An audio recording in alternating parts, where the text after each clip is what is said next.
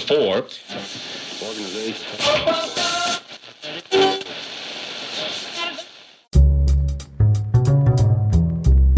Você está ouvindo? Escuta essa história.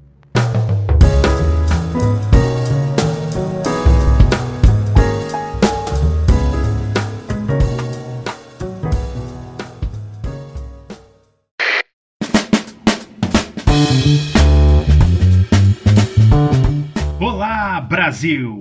Banco 6? Então tá bom. Olha só, esse é o segundo episódio do Escuta essa História. Hoje falaremos de um dos eventos mais marcantes da história do Brasil colonial, a Inconfidência Mineira, ou será a Conjuração Mineira? Vamos descobrir no episódio. Bom, nós estamos no Facebook, então encontra a gente lá Escuta essa história, podcast. Se você quiser conversar com a gente, mandar um e-mail, reclamação, se você quer perguntar alguma coisa, não entender alguma coisa, tem uma sugestão para um futuro episódio, escreve para escuta essa história podcast@gmail.com. Vou tentar responder todo mundo. Eu também estou no Twitter em @theprofjairo, tudo junto, e no Instagram o Prof. Jairo, tudo junto também, arroba o Prof. Jairo. Você encontra o Escuta essa história no Spotify, no Castbox, no Stitcher, no Deezer e no TuneIn. Então não tem desculpa. Te espero lá.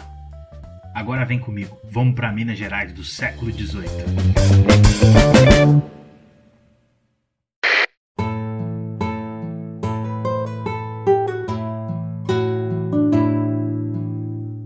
Desde as grandes navegações, os reinos europeus se estabeleceram nas Américas para extrair o máximo possível de riqueza que essas terras fossem capazes de produzir. Contudo, chegar aqui em uma caravela e fincar no solo uma bandeira não significava muita coisa. Era preciso ocupar, governar e proteger os novos territórios para transformá-los efetivamente em colônias.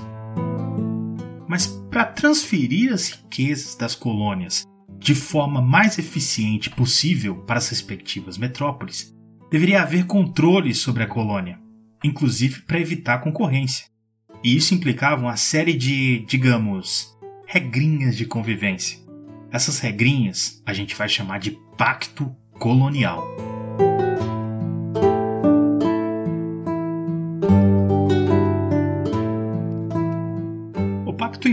Para a colônia, entre outras coisas, o monopólio, ou seja, a exclusividade do comércio com a colônia.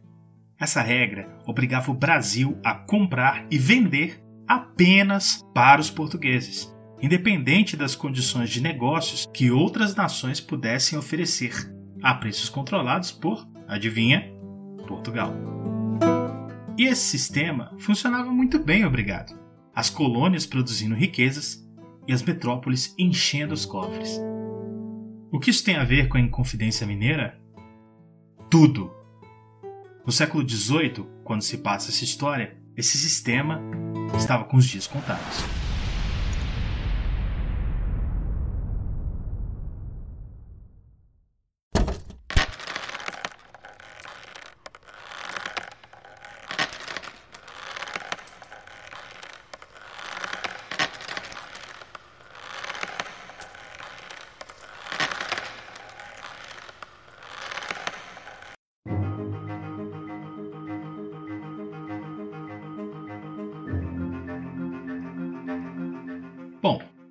Agora que você já sabe que as colônias existiam basicamente para enriquecer suas metrópoles e sabe também como isso funcionava, vamos adicionar um detalhezinho para complicar essa novela: o ouro. A vida dos portugueses por aqui não era exatamente fácil. Além de encontrar um território continental repleto de animais selvagens e indígenas hostis, inclusive muitos deles canibais, os portugueses não viram o brilho do ouro por aqui. Mas por que isso era ruim, além do óbvio? Hoje, para saber se um país é mais rico do que outro, nós avaliamos vários indicadores, entre eles o PIB, Produto Interno Bruto, que é a soma de todos os produtos e serviços produzido por aquela nação. Mas na época da colônia, as coisas eram um pouquinho diferentes. Para avaliar a riqueza de um reino naquele período, observava-se a quantidade de ouro e prata, ou seja, de metais preciosos, que aquele país possuía. Essa ideia entrou para a história com o nome de metalismo. A partir daí, fica mais fácil você entender por que os portugueses queriam encontrar tanto ouro por aqui. E tem mais um detalhezinho. Em outras partes da América, a vizinha e rival de Portugal, a Espanha, encontrava ouro aos montes. E, historicamente, ter ao seu lado um rival mais forte e mais rico que você costuma acabar mal. Para você. Em 1695, as preces dos portugueses foram finalmente atendidas. Foi encontrado ouro na região do Rio das Velhas, próximo às cidades de Sabará e Caeté. Nascia aí Minas Gerais.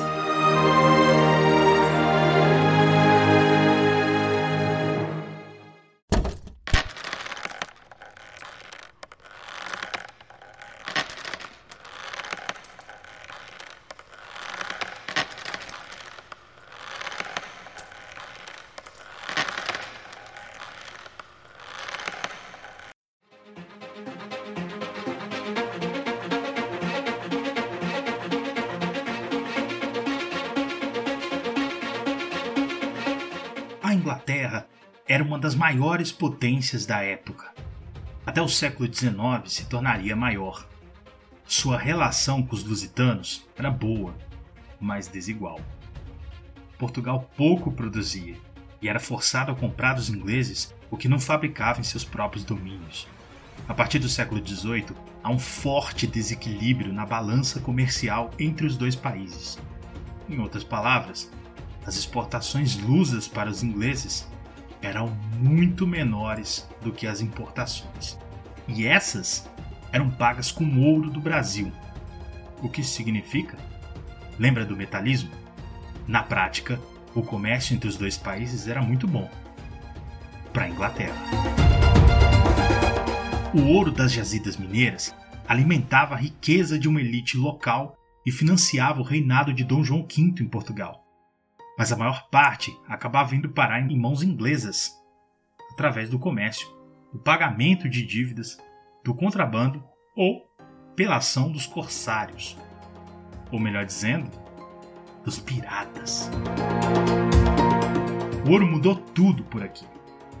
A região mais importante da colônia desceu do nordeste dos engenhos de açúcar para o eixo centro-sul a capital da colônia se mudou de Salvador, na Bahia, para o Rio de Janeiro, para ficar com o ouro ao alcance dos olhos das autoridades portuguesas. A corrida pelo ouro povoou a região das Minas, criou aglomerados urbanos e integrou, pelo comércio, outras regiões da colônia. O ouro trouxe mais uma consequência não muito querida pelos colonos: uma maior regulamentação da colônia pela metrópole. Ou seja, o ouro trouxe uma maior presença das autoridades portuguesas, fiscalizando cada graminha de ouro que saía das minas. E aqui está a chave para entender a Inconfidência Mineira.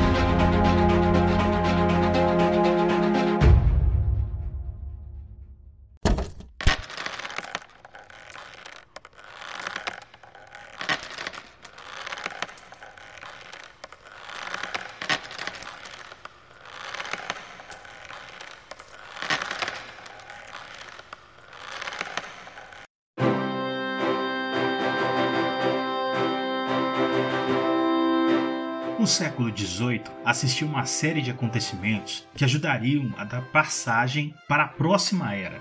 Na Europa, o movimento de ideias crescia e se espalhava em adeptos e influência. Era o Iluminismo.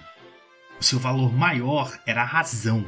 Os iluministas acreditavam que era possível alcançar o conhecimento, a liberdade e a própria felicidade por meio da razão.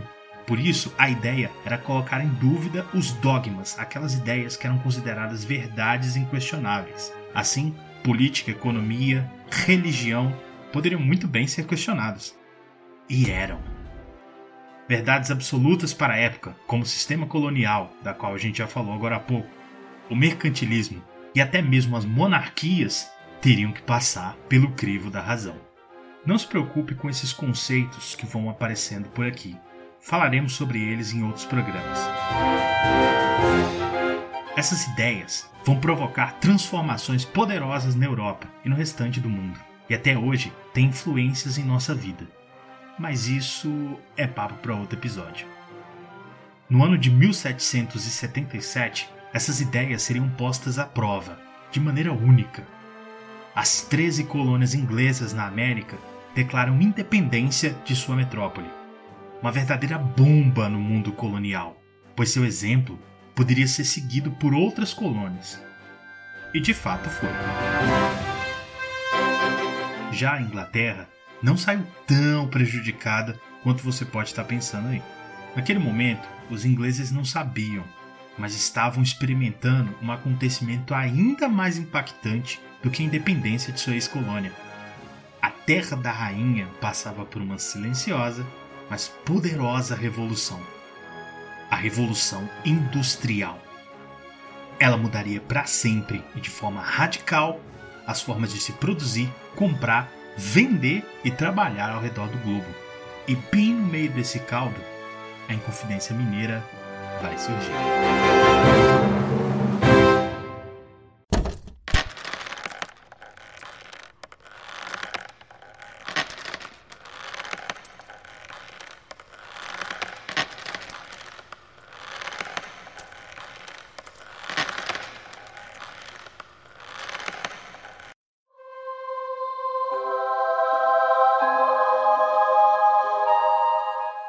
Legal. A Europa estava lá, vivendo o iluminismo, os Estados Unidos nasceram, a Revolução Industrial estava se desenrolando. Ok, mas. E o Brasil?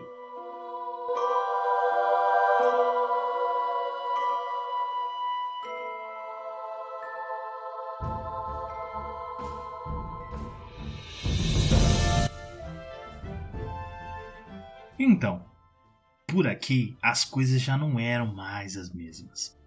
Desde os tempos da administração de Pombal, que foi um ministro português que ficou no cargo de 1750 a 1777, havia uma cobrança de imposto em cima da produção aurífera, ou seja, da produção de ouro aqui das minas. O quinto. Esse imposto era a quinta parte de todo o ouro produzido por aqui seu valor anual foi fixado por Pombal em 100 arrobas por ano. Só para te colocar na conversa, são aproximadamente 1.500 quilos, tonelada e meia mais ou menos. Se fosse hoje, isso não seria um problema.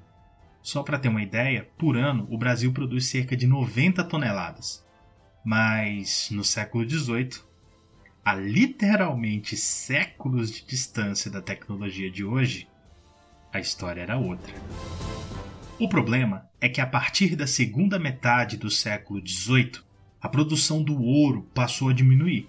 De acordo com o historiador Boris Fausto, o ápice da produção de ouro por aqui foi entre os anos de 1733 e 1748. Daí para frente, só ladeira abaixo.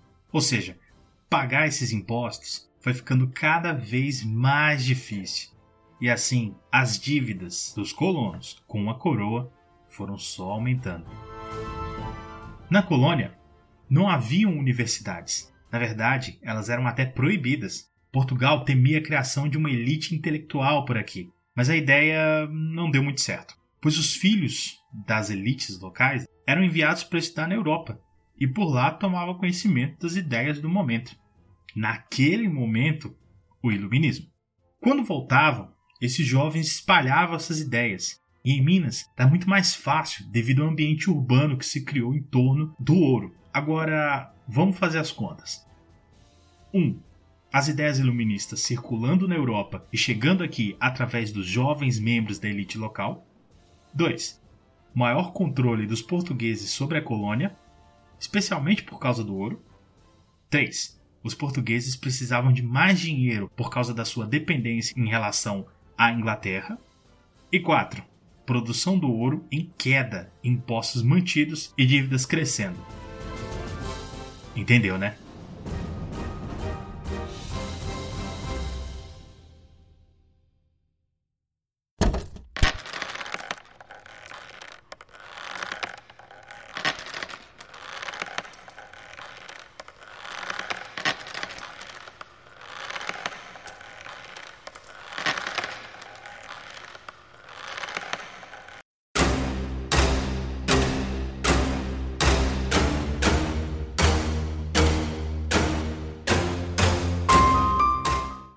Falei antes, a coroa não queria uma elite culta e letrada aqui na colônia.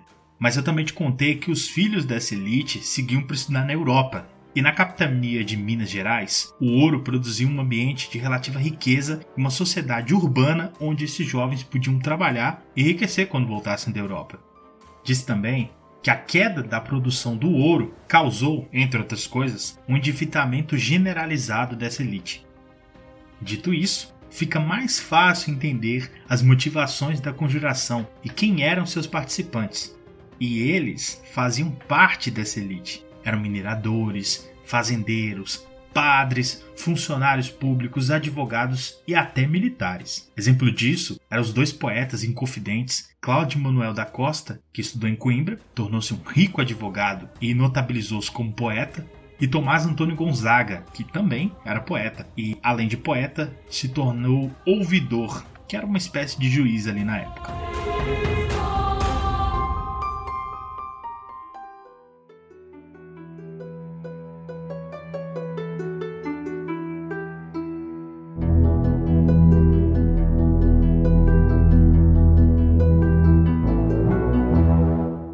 Um tal de Joaquim José da Silva Xavier era a exceção. Ele ficou órfão cedo, perdeu suas propriedades com dívidas, tentou a sorte no comércio, mas não rolou, e em 1775 tentou a carreira militar, se alistando no posto de alferes, que era uma patente baixa ali na época. E ele era revoltado porque seus colegas apadrinhados conseguiam promoções e ele, independente do que fizesse, permanecia ali na mesma patente. Nas horas vagas, ganhava vida exercendo a profissão de dentista, que não era uma coisa tão complexa e sofisticada quanto hoje. Por isso ele ganhou o apelido de Tiradentes.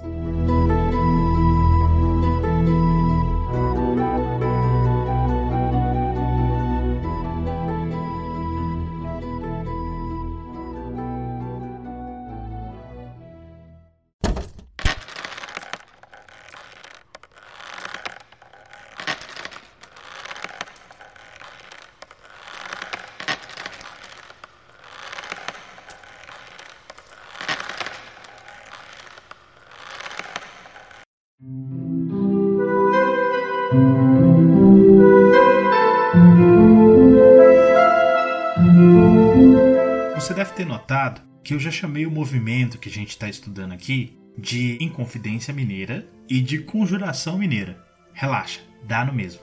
Se você procurar Inconfidência no dicionário, você vai ver que a palavra significa, abre aspas, falta de lealdade, indiscrição. E normalmente tem a ver com a falta cometida contra um governante ou contra o Estado. Você já deve ter ligado os pontos por aí. Esse nome foi dado ao movimento pelas autoridades portuguesas, ou seja, pelos algozes dos Inconfidentes. Afinal, Minas era parte da colônia e por isso pertencia a Portugal, pelo menos na época. Para eles, nada mais lógico, esse movimento tratava-se de uma traição. Por isso, os historiadores costumam preferir o termo conjuração mineira, Conjuração, também no dicionário, tem um sentido de reunião ou associação secreta contra um governo ou autoridade estabelecida. Mas não teve jeito. Em confidência, pegou.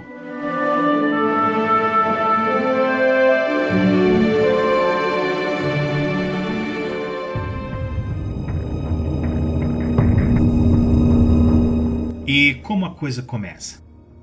Como eu disse antes, a produção de ouro nas minas estava em decadência. os colonos já não conseguiam mais pagar suas dívidas com a coroa. Assim, o quinto, ou seja, aquelas 100 arrobas anuais de ouro, lembra? Que deveriam ser enviadas para Portugal, já não conseguiam mais ser alcançadas. Em 1789, o ano da Inconfidência, esse déficit, ou seja, a diferença entre o que foi pago e o que deveria ter sido pago, era de 528 arrobas de ouro, quase 8 fucking toneladas de ouro e esse ouro tinha que sair de algum lugar.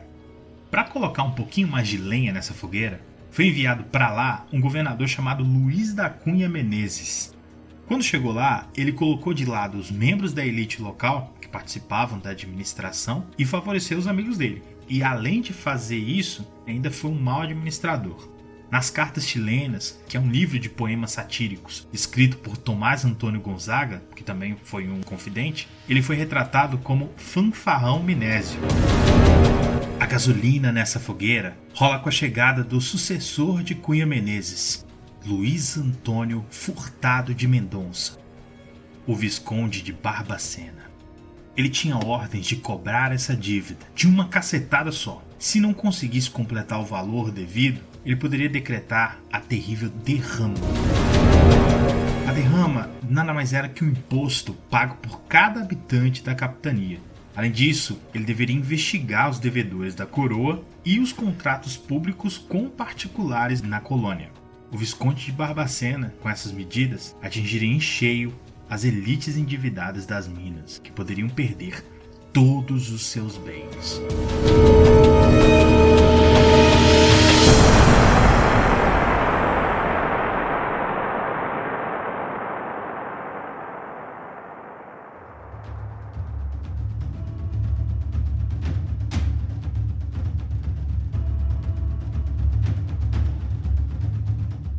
Finalzinho de 1788, os preparativos para uma revolta começaram a ser feitos. O plano era explodir a rebelião quando fosse decretada a derrama. O tumulto se espalharia entre a população e Tiradentes ficaria responsável por se infiltrar na escolta do governador, prendê-lo e executá-lo.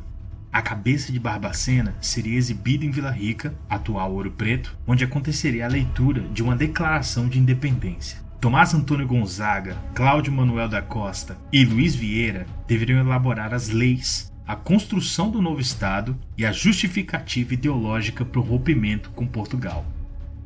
Mas o plano deu errado.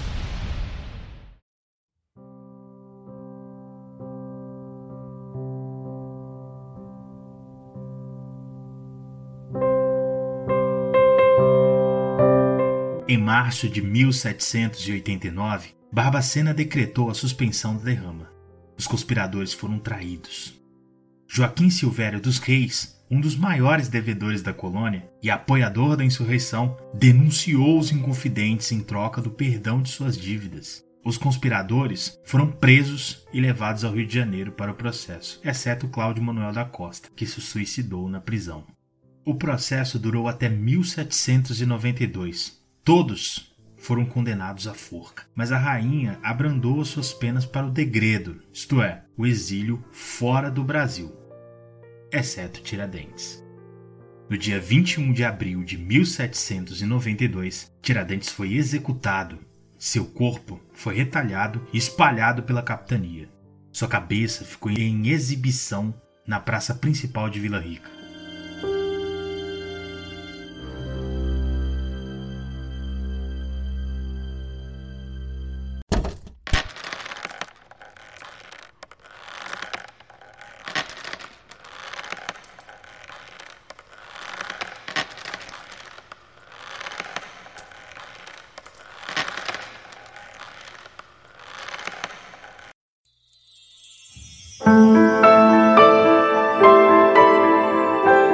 Se a rebelião desse certo, o novo Estado seria uma república. A sua constituição seria nos moldes da Constituição dos Estados Unidos.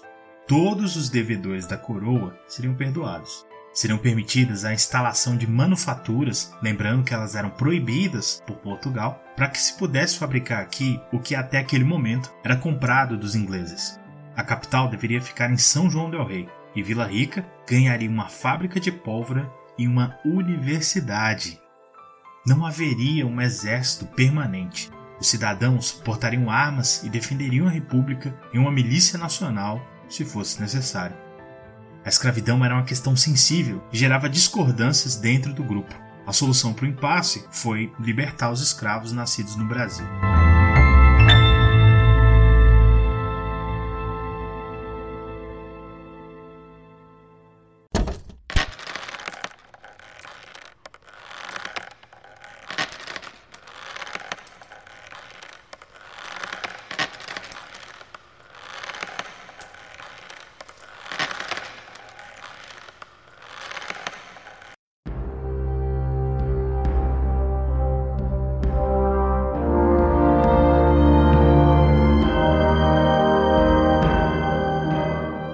Inconfidência Mineira ganha mais importância simbólica do que como rebelião. Afinal, ela foi a primeira rebelião contra a metrópole, ou seja, a primeira em que se falava abertamente uma separação de Portugal. Ainda no campo dos símbolos, Tiradentes atravessou a história brasileira, tornando-se um herói num longo processo de construção de um mito nacional. Durante o período colonial, a versão predominante era a dos algozes, Após a independência, o assunto ainda era meio espinhoso, meio esquisito. Afinal, os dois governantes, Dom Pedro I e Dom Pedro II, eram descendentes da rainha Dona Maria I, que ordenou a execução. Na República, a figura de Tiradentes passa a ser caracterizada como mártir republicano, alguém que deu a vida pela causa da República. A sua imagem foi ganhando apoio popular porque ela era relacionada com a do povo injustiçado. Foi atribuída a ele a frase: Pela liberdade, se tivesse dez vidas, as daria com prazer. E as suas pinturas foram cada vez mais se aproximando da imagem de Jesus Cristo. O dia 21 de abril, dia da sua execução, se tornou um feriado e uma data cívica.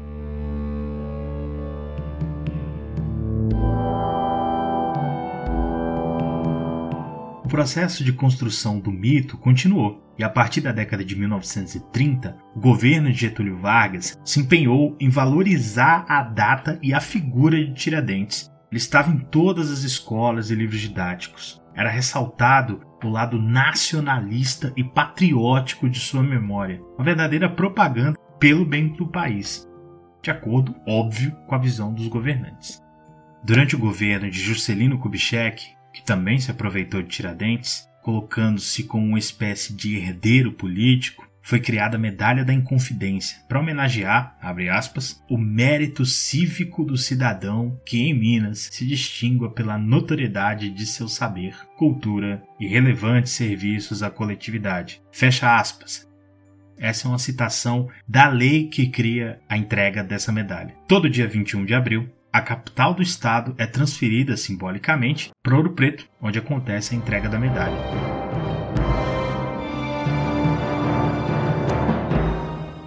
Hoje, se você for a Ouro Preto, bem no centro da cidade, na Praça Tiradentes, em frente ao Museu da Inconfidência, você vai ver um grande monumento com a estátua de Tiradentes, no exato local onde a sua cabeça ficou exposta.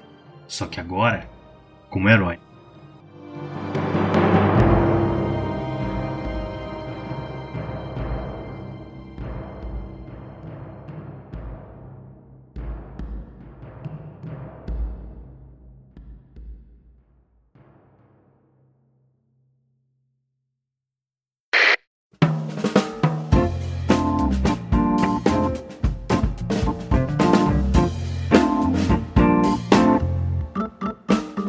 Nas dicas de hoje, eu trago os filmes Os Inconfidentes, de 1972, Joaquim Pedro de Andrade, filme com o memorável Zé Wilker. E o mais recente, o filme Joaquim, de 2017, filme de Marcelo Gomes. Recomendo também um vídeo no YouTube, para facilitar a sua vida, sobre Tiradentes, o Nerdologia de História, do Felipe Figueiredo. O link vai estar tá aí na descrição. E, acima de tudo, eu indico, se você puder um dia, visite Ouro Preto. A cidade, além de ser magnífica, é um livro de história vivo. Você vai poder visitar vários locais importantes da Inconfidência em outros momentos da história. Então, forte abraço e até a próxima.